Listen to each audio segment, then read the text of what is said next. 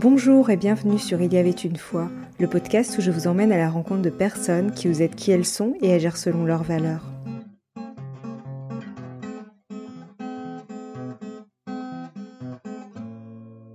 Bonjour chers auditeurs, je me réjouis de poursuivre la deuxième mini-série avec vous. Si vous venez de nous rejoindre, je vous conseille d'écouter les épisodes précédents. J'ai le plaisir d'accueillir Nicolas Souchal, praticien en psychothérapie transpersonnelle, chercheur pluridisciplinaire, enseignant et auteur. Bonjour Nicolas et merci d'être avec nous. Bonjour. Dans l'épisode précédent, Carole Pirotte nous avait expliqué comment fonctionnait notre monde intérieur. Aujourd'hui, Nicolas Souchal va nous parler de sa passion pour la relation corps et âme. Il va également évoquer sa manière d'aborder l'individu de manière globale. Alors Nicolas, qu'est-ce qui vous a amené à vous intéresser à la relation corps et âme?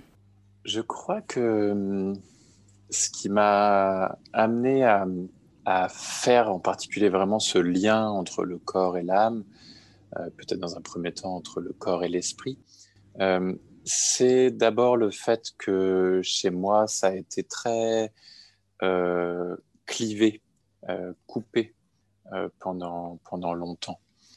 Du, fait de, mon histoire personnelle, mais je crois que c'est valable pour nous tous à un moment donné ou à un autre, ces coupures, ces fragmentations.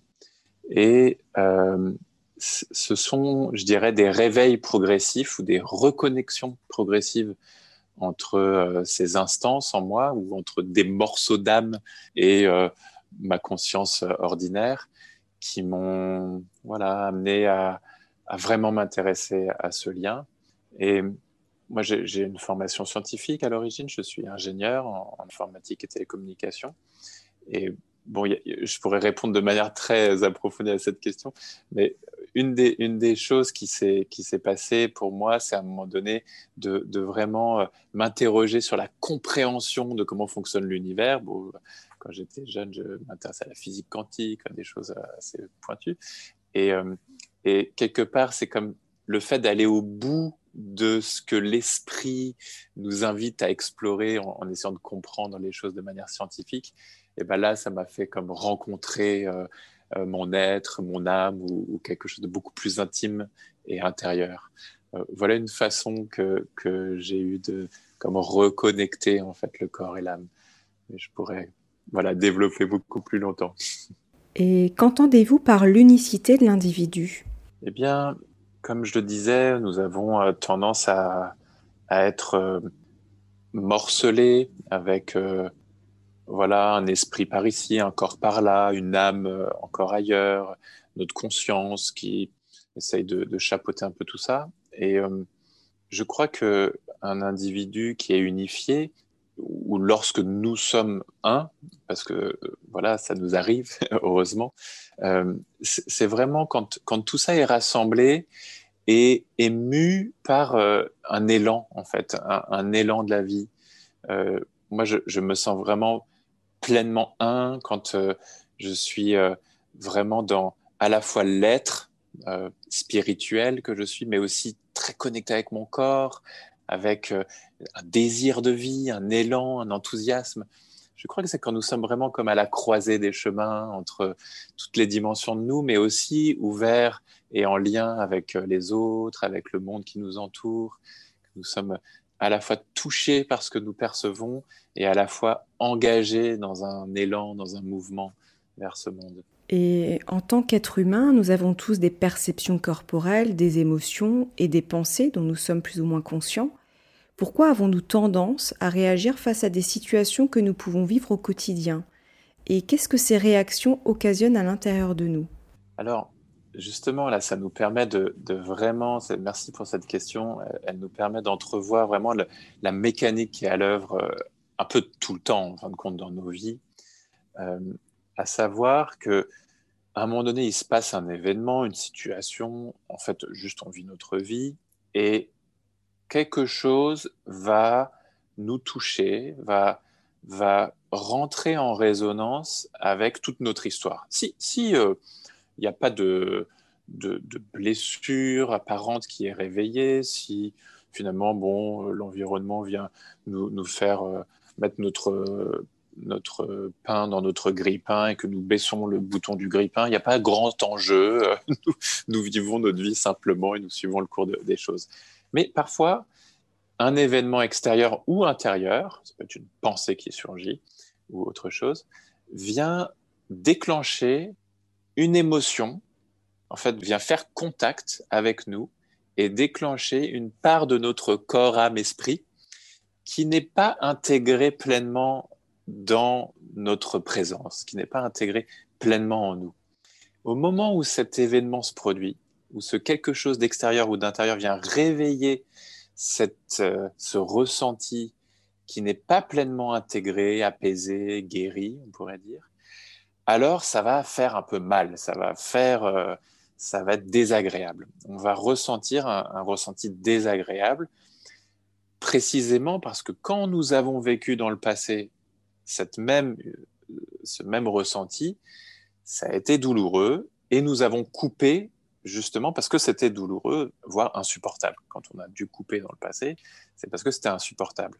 Quand dans le présent, quelque chose se produit et vient rentrer en résonance avec ce même ressenti, en fait, automatiquement, nous avons tendance à rejouer euh, la scène et, et, à mettre en œuvre la stratégie que nous avons dû mettre en place il y a longtemps, c'est-à-dire couper avec le ressenti intime.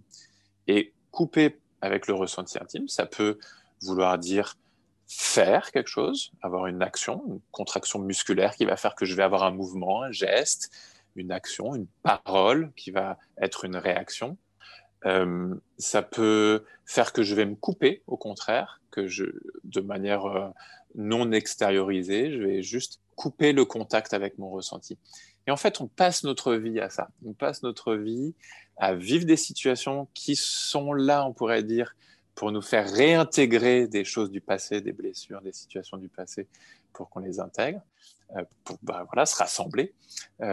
Et puisque nous avons tendance à ne pas vouloir voir ce qui nous fait du mal, qui nous, qui nous touche, qui est douloureux, eh bien nous réagissons, nous coupons et nous perpétuons encore et encore le même scénario. Et comment peut-on mettre plus de conscience sur ce qu'il se passe à l'intérieur de soi? Et oui, euh, donc justement, ce qui va nous permettre précisément de ne pas rejouer le scénario automatique, eh bien, c'est la conscience. Sans conscience, euh, je ne suis pas capable de d'agir ou de répondre. Je vais que réagir, c'est-à-dire c'est un pilote automatique à l'intérieur de moi qui va mettre en place une réaction qui provient du passé et en fait, je suis pas là en fait quand il se passe ça je, crois que je suis au présent, mais en fait, je, suis juste en train de revivre du passé. Donc, l'ingrédient euh, nécessaire, pas suffisant, mais nécessaire pour que quelque chose d'autre se passe et que, en tout cas, je sois dans le présent, c'est la conscience. Donc, j'ai besoin d'être conscient. Et donc, la question, c'est comment euh, mettre euh, de la conscience ben, Il y a plein de façons. en fait, quelque part, on ne peut pas décider de mettre de la conscience dans l'instant. On, peut, on est soit conscient, soit automatique, en, réaction automatique et du coup inconsciente. On ne peut pas décider d'être conscient, mais par contre, on peut s'entraîner à être conscient par moment. Euh, moi, ce qui, ce qui, a été ma première pratique, on va dire, de conscience, c'était, euh, bon, très jeune, je, je, dirais même enfant en fin de compte, c'est se poser des questions, me poser des questions me poser des questions sur tout, essayer de comprendre. Quelque part, essayer de comprendre, c'est c'est comme quelque part investir un espace sauvage, comme un peu aller dans la jungle avec son coupe-coupe, sa machette, et puis aller essayer de mettre de la conscience, de, de découvrir un territoire. Alors d'abord, c'était ça pour moi. Donc mettre de la conscience, ça peut déjà être se poser des questions sur comment fonctionnent les choses. On reste à un plan mental, mais déjà, on met de la conscience sur un tas de choses. Après, plus tard, euh, j'ai découvert la méditation. Et donc, s'entraîner à méditer, pratiquer la méditation, ben, ça va nous permettre de mettre de la conscience, d'entraîner le dispositif conscience. Sauf que là, en tout cas moi dans les pratiques que j'ai, dans lesquelles je me suis engagé, là on ne reste pas au niveau mental dans la méditation. On peut, euh, et du coup il s'agit de faire comme le silence du mental pour pouvoir percevoir autre chose. Moi, dans les pratiques euh, auxquelles je, me suis adonné euh, jeune, hein, je suis parti en, Inde à 22 ans, j'ai fait une retraite de méditation vipassana. en fait, dans ces pratiques, on va faire descendre en quelque sorte la conscience jusque dans le corps, dans la dimension la plus dense de notre être. Et donc, en méditant, on va développer de la conscience au sein même de nos ressentis corporels, de nos sensations corporelles. Et de développer cette, cette écoute du corps en pratiquant l'attention au souffle, l'attention aux sensations corporelles, eh bien, on entraîne notre être à être de plus en plus conscient de ce qui se passe ici et maintenant et à chaque instant. Et en fait, toute pratique corporelle faite avec conscience, euh, c'est pas pareil euh, d'aller faire du sport et puis de penser euh, sans arrêt autre chose, ou de pratiquer en conscience, de décider d'aller pratiquer en conscience. C'est ce qui pourrait être la différence entre la gymnastique et le yoga. En quelque sorte, c'est plus ou moins la même chose. On va faire des postures et des mouvements. Simplement, dans la gymnastique, l'idée, c'est juste de s'occuper de son corps, comme un peu un objet. Et dans le yoga, bah, c'est justement de, réunifier. Un hein. yoga, ça veut dire unification, unité, réunifier le corps et l'esprit. Et aujourd'hui, le yoga est devenu beaucoup de la gymnastique dans notre monde contemporain, euh, mais c'est pas sa, fonction première. Donc, en tout cas, toute pratique qui consiste à, mettre de la conscience sur ce qui est là, sur nos pensées, nos ressentis, nos sensations, euh, va entraîner la conscience pour quand tu en auras besoin au quotidien. Danser, par exemple, est une très bonne façon, danser en conscience, de, bah, de mobiliser son corps dans la joie de l'être aussi, euh, pour, euh, pour cultiver cette conscience. Et le fait de mettre plus de conscience à l'intérieur de soi permet-il d'accéder à de nouvelles informations et finalement d'ouvrir le champ des possibles? Alors oui, tout à fait. Euh, mettre de la conscience ou être conscient, c'est justement la porte d'entrée pour accéder euh, à, l'information disponible. Après, justement, voilà, c'est là où plus je vais euh, comme faire descendre, on pourrait dire, cette conscience plus profondément en moi, plus je vais avoir accès à, des, un grand spectre d'informations. Si je suis juste conscient de, de mon monde mental, bon, ben je, vais accéder à des pensées, peut-être nouvelles d'ailleurs, qui, qui, vont éclairer euh, ma situation. Mais si je peux faire descendre cette conscience, aller en intimité avec moi, aller sentir ce qui se passe dans mon cœur, euh, au fond de mon être, euh, dans mon corps, vraiment dans les profondeurs de mon corps, à des endroits où c'est habituellement euh, ombragé, voire euh, très sombre, et que j'amène petit à petit par des pratiques, par un engagement euh, de vie, un, véritable engagement spirituel, à aller amener ma, flamme, euh, ma bougie, mon flambeau dans les ténèbres de mon être, alors bah, petit à petit, je vais accéder à, d'autres informations, à, d'autres euh, dimensions de, mon être. Et effectivement, du coup, s'ouvre la porte des possibles. Mais encore faut-il avoir une intention, encore faut-il avoir un, élan, un désir pour accéder à ce, champ des possibles. Et c'est ça qui va nous orienter, justement. Euh, et j'aime bien l'idée selon laquelle euh, l'intention est euh, un attribut du cœur, on pourrait dire du corps émotionnel ou, du cœur. Et, l'attention et l'intention sont tous les deux les, ingrédients qui crée notre vie euh, à chaque instant. Justement, dans la méditation, on va cultiver l'attention, précisément.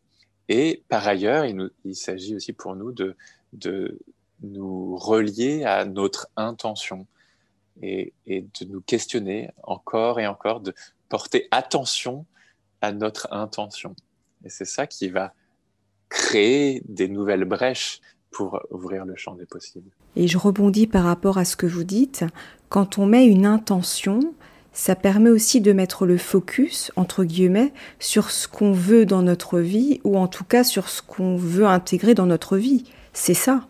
Oui, c'est ça. C'est comme si on, donnait l'information à l'univers et à nos cellules, à nous-mêmes, euh, de c'est quoi le prochain objectif? De la même façon que, que je vais euh, euh, prendre ma voiture ça, c'est un exemple qu'utilise euh, Philippe Guillemant euh, pour, euh, pour illustrer sa, théorie sur la rétrocausalité, c'est-à-dire le fait que le futur influence le présent. donc, quand je vais dans ma voiture, je vais marquer sur mon GPS la destination à laquelle je veux me rendre. Et en mettant cette, cette destination, je mets mon intention. Et après, la vie, elle va me faire passer par euh, différents chemins. Bon, s'il y a un accident ou un embouteillage, l'itinéraire va se recalculer. Ben, c'est pareil dans nos vies. En posant une intention, je, donne l'information de là où je vais me diriger. Et après, la vie va s'organiser pour me présenter des situations, me faire faire des rencontres, mettre en place des synchronicités sur le chemin euh, pour que je m'oriente. Et quelque part, à chaque fois que nous posons une intention dans le présent, nous sommes en train de complètement réorganiser euh, notre GPS intérieur pour nous diriger vers une, euh, une nouvelle destination. Et le problème dans nos vies, c'est que nous avons tendance à comme envoyer des messages contradictoires par moment on veut quelque chose, puis une autre partie de moi qui a peur ou qui croit qu'elle va pas être capable, va comme envoyer l'information, quelque part l'intention de ne pas y arriver ou que ce n'est pas possible. Et, du coup, bah, ça contrarie euh, le GPS. C'est comme si on disait je vais aller à Paris, mais en même temps je vais aller à Marseille ou je reste à la maison. Donc là, c'est compliqué. Il va pas savoir comment s'en sortir. C'est sûr. Euh, dans cette quête de l'unicité avec nous-mêmes et avec le monde, s'agit-il d'accueillir tout ce qui est, c'est-à-dire nos parts de lumière, mais également nos parts d'ombre? Et oui, et oui, c'est ça tout, euh, c'est ça tout le, le, projet ou le chemin en tout cas, bien sûr. Oui, il y a d'abord, enfin pas d'abord, en même temps, simultanément ou, alternativement à reconnaître nos parts de lumière, nos qualités, nos valeurs, nos dons, nos talents, c'est bon de se relier à ça et, ça fait ressource. Ça fait ressource justement pour aller euh, creuser dans les endroits plus euh, abrupts ou plus piquants euh, de, nos mondes intérieurs. Évidemment que si nous n'allons pas rencontrer et traverser nos ombres, nous allons juste rester dans ce qui est connu et bon, la vie ne va pas être euh, tellement nouvelle, en fait, on va juste être en train de reproduire toujours la même chose. C'est un peu comme si on restait dans notre précaré. Et c'est seulement en ayant le courage et la détermination de d'aller sortir de, du pré, d'aller défricher de nouveaux territoires, que bah, effectivement nous allons comme grandir, euh, évoluer et grandir. Et ça passe par aller rencontrer ces endroits douloureux de notre être, qui correspondent tous à des blessures, des blessures de notre vie, de notre enfance, de notre petite enfance, mais aussi des blessures de nos lignées transgénérationnelles, voire des blessures collectives ou archétypales qui, nous concernent tous.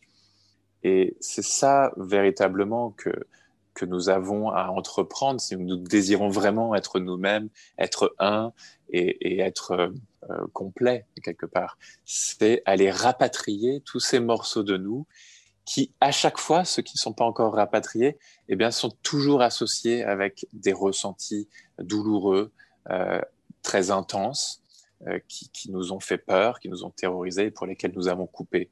Et nous avons à redescendre, cette fois-ci avec la lumière de la conscience, avec des ressources, avec un guide, un thérapeute ou autre, euh, ou avec notre sagesse intérieure, justement, notre guide intérieur, pour aller, cette fois-ci, adultes que nous sommes, eh bien, retourner dans ces espaces en sécurité. C'est ça auquel nous sommes, nous sommes tous appelés. Oui. Et paradoxalement, nous cherchons souvent à correspondre à ce que nous pensons que nous devons être et à faire ce que nous croyons que nous devons faire. Or, en adoptant un tel fonctionnement, est-ce qu'on ne s'éloigne pas de qui nous sommes réellement? Et oui, totalement.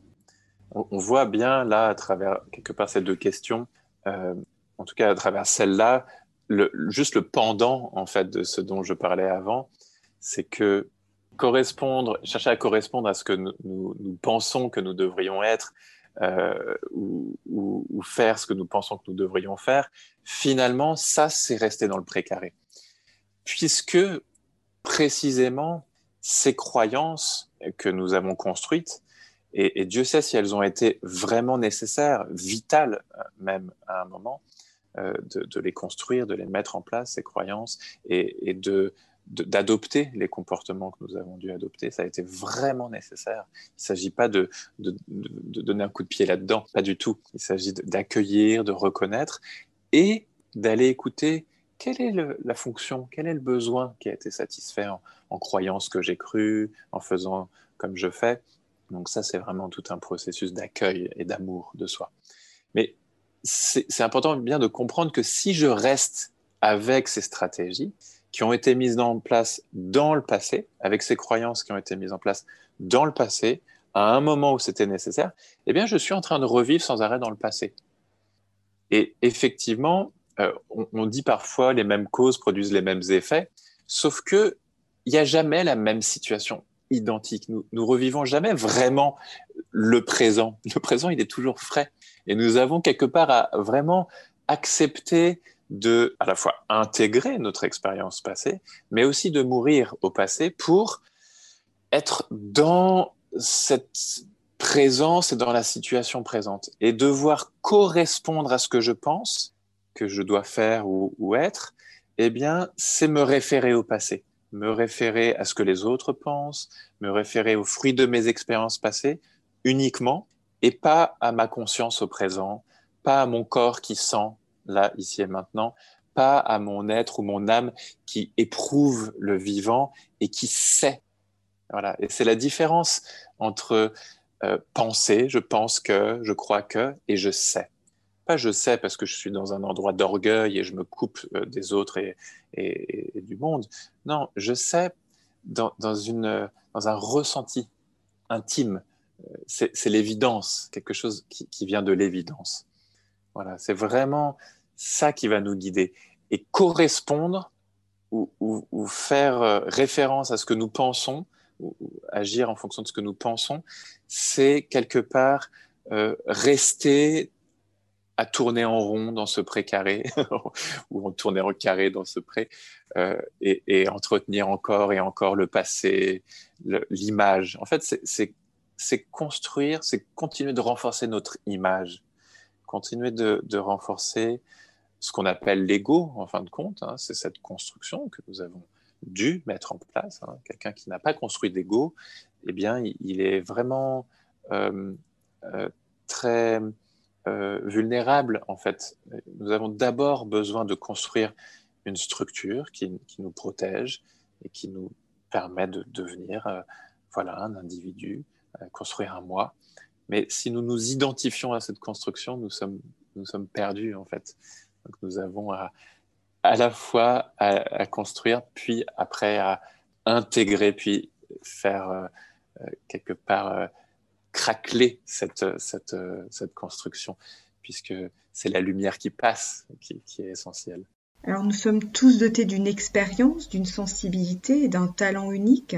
Nous avons donc chacun notre propre contribution à apporter au monde. Euh, peut-on affirmer que votre approche est une invitation à aller à la rencontre de notre propre singularité et à oser l'exprimer pleinement? Oui, oui, euh, tout est dit dans cette belle question. Merci, Sophie. Euh, je crois en particulier que euh, nos, talents, nos, dons, notre, singularité résident, et c'est ça qui est totalement incroyable avec la vie, réside précisément dans l'endroit le plus douloureux de notre être, dans le contact avec ce que certains, euh, je pense à Thierry Vissac, qui est un, enseignant spirituel contemporain que j'aime beaucoup, qui parle de la faille, notre faille. Nous avons tous une faille. Au moment de nous incarner, c'est la blessure originelle, cette, euh, cette fulgurance qui nous fait passer de tout à rien ou de je sais pas quoi, du néant à euh, le petit être que nous, que nous devenons quand euh, nous incarnons.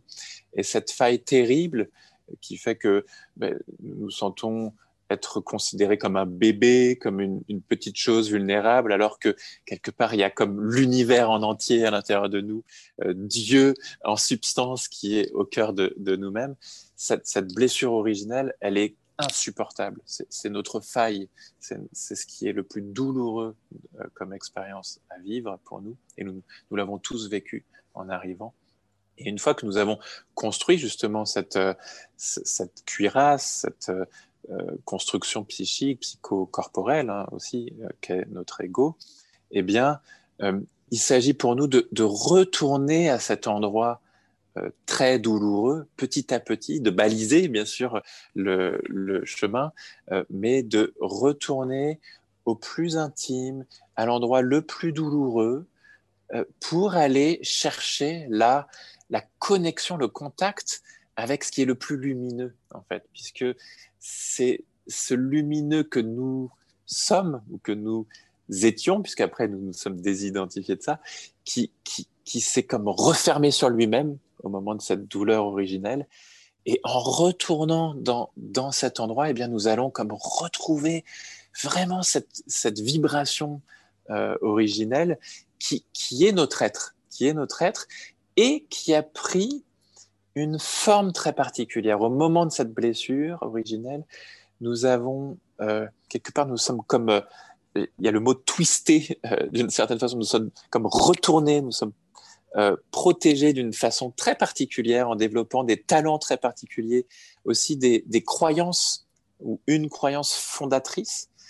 Et en allant à cet endroit très intime de nous-mêmes, nous allons pouvoir aller trouver quel est notre talent unique, quelle est véritablement notre, notre sensibilité euh, fondamentale. Et, c'est effectivement ce à quoi j'accompagne les personnes. Donc c'est à la fois un chemin quelque part qui consiste à, à, guérir dans le sens intégrer les blessures du passé, euh, amener plus de présence, de sécurité pour pouvoir bah, fonctionner quand même dans le monde. Et à la fois, ça s'arrête pas là en fait, ça s'arrête pas en fait. À la fois, c'est d'aller comme toujours plus loin, contacter toujours plus le sensible en nous pour aller euh, révéler, réveiller et déployer le potentiel qui réside à l'intérieur de nous. Comme euh, euh, cette phrase de ce titre de chanson, La bombe humaine de téléphone des années 80, ou même plus vieille que les années 80, cette chanson. Voilà, à l'intérieur de nous, nous avons la bombe humaine. dans les paroles, c'était la bombe humaine, c'est toi, elle t'appartient. Tu as le détonateur juste à côté du cœur. C'est ça, en fait. à l'intérieur de nous, il y a une bombe de créativité, de joie, de, talent, de dons. Et ben, on a le détonateur juste à côté du cœur. Voilà. Et soit on, le fait péter, dans le sens où on va réagir, euh, nos blessures, quand on est en contact, on va mettre en place des stratégies passées et on va reproduire toujours le même scénario souffrant en se coupant de nous-mêmes, en se coupant des autres et, et qu'à regarder le monde euh, d'aujourd'hui pour voir comment la blessure humaine fait que on fait n'importe quoi, on se respecte plus, on respecte plus euh, la planète qui, est notre mère, terre, ce paradis euh, qui nous enfante, qui nous nourrit chaque jour. Voilà, ça c'est ce qu'on fait quand on fait péter la bombe. Et puis on peut aussi voilà, faire péter le feu d'artifice et, que, et que le bal de la vie nous permette de danser tous ensemble. Voilà. Oui, j'aime beaucoup cette image du feu d'artifice, c'est exactement ça. Et le fait d'installer plus de conscience à l'intérieur de soi peut-il aussi nous permettre d'entretenir des relations plus saines et plus enrichissantes? Oui, oui, parce que d'abord pour, pour être vraiment en contact avec un autre, ce qui nous arrive en fait très rarement. On croit qu'on est en relation avec les autres, mais on passe notre temps à, juste projeter notre histoire, interpréter ce que l'autre dit ou pense, et, et finalement, on n'est pas vraiment en contact avec l'autre la plupart du temps. Euh, donc, pour effectivement être en relation, véritablement, en lien véritablement avec un autre, ça demande d'abord bah, d'avoir fait un peu de place à l'intérieur de soi pour, l'accueillir, l'autre. Et faire un peu de place euh, à l'intérieur de soi, bah, ça veut dire un peu, un peu prendre soin de soi, un peu se guérir, et, tout ça, ça passe par, par la conscience. Donc j'ai d'abord besoin de bah, d'être en conscience de bah, ce que je ressens quand l'autre me parle. Parce que euh, inévitablement, il va dire des choses qui vont me toucher, qui vont réveiller des blessures, des croyances, des situations de vie qui sont pas encore intégrées pour nous.